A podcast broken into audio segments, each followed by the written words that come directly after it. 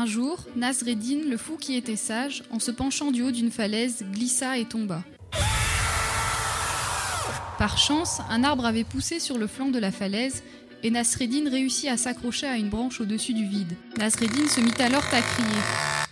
Est-ce qu'il y a quelqu'un? Soudain, une voix grave arriva du ciel. N'aie pas peur, mon fils. Lâche la branche. Je te soutiens. Nasreddin fit semblant de n'avoir rien entendu. Il recommença à crier. Oh, oh Est-ce qu'il y a quelqu'un? Fais-moi confiance, Nasreddin. Lâche-toi. Ma main te soutiendra.